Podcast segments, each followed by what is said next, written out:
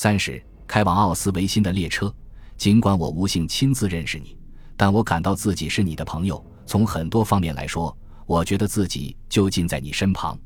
你要求我为其他人当时的处境作证，而当时我也像所有被纳粹分子占领的欧洲犹太人一样，被定义为其他人，就是说被判定为外人，甚至被纳入敌人之列。我想，这种无异于从正常人的群体里被开除出去的判决，往往是来自外界。我想。没有人，或者几乎没有人会感觉到自己是其他人，亦或自发地成为其他人。因此，这种判决总是令人痛心的，十分痛心。尽管这种对意大利犹太人的判决在最初时没有比在他处更悲惨，正因为他们并非是其他人，所以他们不感到自己是其他人。千百年以来，他们就与意大利民族其余的人融合在一起。他们与其他意大利人有同样的习俗、语言、弊病和美德，尤其是面对法西斯的时候，他们与其他意大利人一样，就是抱着一种怀疑或无奈的忍受的态度。对法西斯主义表示满腔热情的只是少数人。一九三八年，就是在意大利颁布种族隔离法令时，我仅仅十九岁，是一名大学生，与我的非犹太同龄人和朋友们分开，令我很难过。但并不感到羞辱。从报纸上读到的对意大利犹太人的所有谴责，实在是太滑稽可笑，以至于令人难以相信。事实上，这些消息也很少获得意大利公众的信任，连坚定的法西斯分子也不甚相信。在这个层面上，让意大利人民把自己看作比犹太人更加优越的民族，他们不太能接受。那是种族主义的法令无偿地赐予他们的身价。就像许多与我处境相同的人一样，我多少有意识地反击了法西斯宣传那些无端的谴责，有了一种觉悟，甚至为自己是少数者而感到自豪。那是以往我所不曾具有的。一九四三年九月，意大利北方被德国军队占领了，局势骤然恶化。意大利所有的城市都爆发了一场对犹太人的真正的捕猎。德国的警察部队很遗憾，也有意大利的警察。他们搜查了各处的避难所，那些没有能够亦或不愿意被放逐的犹太人都躲在那里。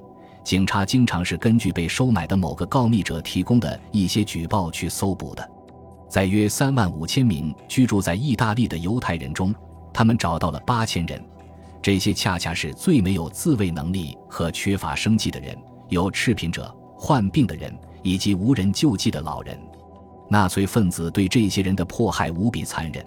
在这种荒谬绝顶的大屠杀中，他们连濒死的人和孩子们都不放过。我是在瓦莱达奥斯塔作为游击队员被抓捕的，但很快就被辨认出是犹太人。他们先把我带往摩德纳附近的佛索利收容营，于1944年2月底从那里被押送至奥斯维辛。不过，这个如今令人感到毛骨悚然的名字，当初却不为众人所知。我们那趟运载货物的列车拖拽着六百五十个人，每节车皮五十人。旅途历经五天，期间分发过食物，但没有水喝。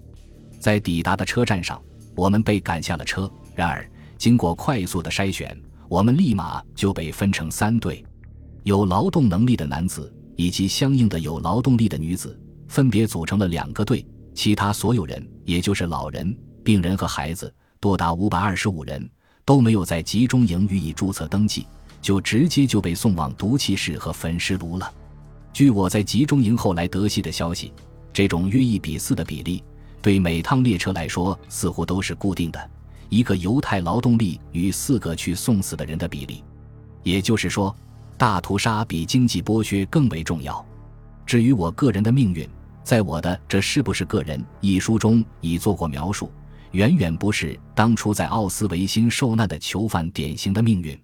典型的命运是，囚犯往往仅仅在几个星期或几个月内就会因心力交瘁，或者由于营养不良和饥饿所导致的疾病而死去。只要想一想，正式分发的食物所含营养的总热量约每天一千六百卡路里，就是说，仅仅够维持一个处于绝对休息状态的人的体力。而囚犯们却是穿着难以御寒的衣服，在极其寒冷的气候条件下被迫干着繁重的劳动。我重申，我们每个得以幸存下来的人都是命运的宠。我的幸运是多重的。一年的囚禁期间，我从未生过病。可就在集中营被德国人丢弃的时候，我恰恰得了病。病的正是时候。面对不断挺进的苏联红军，由于某些神秘的原因，德国人疏忽，亦或是忘了要灭绝那些无法跟着他们逃跑的病号。另外，我遇上了一个自由的意大利泥瓦匠，连续好几个月中，他一直偷着烧面包和菜汤给我。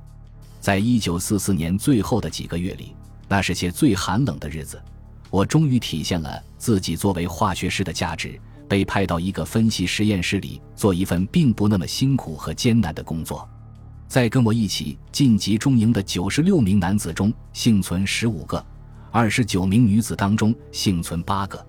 那么，在我们乘坐的那趟列车上被放逐的六百五十名囚犯中，只有二十三个幸存者，存活率是百分之三点五。不过，那是一列幸运的火车。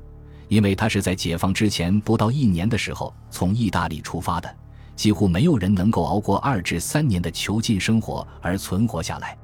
人数的合计，我是在回到意大利之后才得悉的。不过，他与我亲身经历和亲眼看到的相当一致。受害者的人数总计在六百万左右。这个数字是由最终未能逃脱法律审判的纳粹头目们自己提供的。这六百万人中。约有三百五十万是在奥斯维辛被杀害的，这是我遭受过的经历，它深深地铭刻在我心中。如今我手臂上仍然留存着的刺青，就是这种经历的象征。它是当初我没有名字时的名字，我是编号为十七万四千五百一十七的囚犯。它刺刻在我身上，但它没有泯灭我活下去的意愿，相反，它更增加了我的这种意愿。因为他赋予我的生命一种目标，就是要带着证据出去，为了使类似的事情永远不再发生。这就是我写这些书所祈求的目的。本集播放完毕，感谢您的收听，喜欢请订阅加关注，主页有更多精彩内容。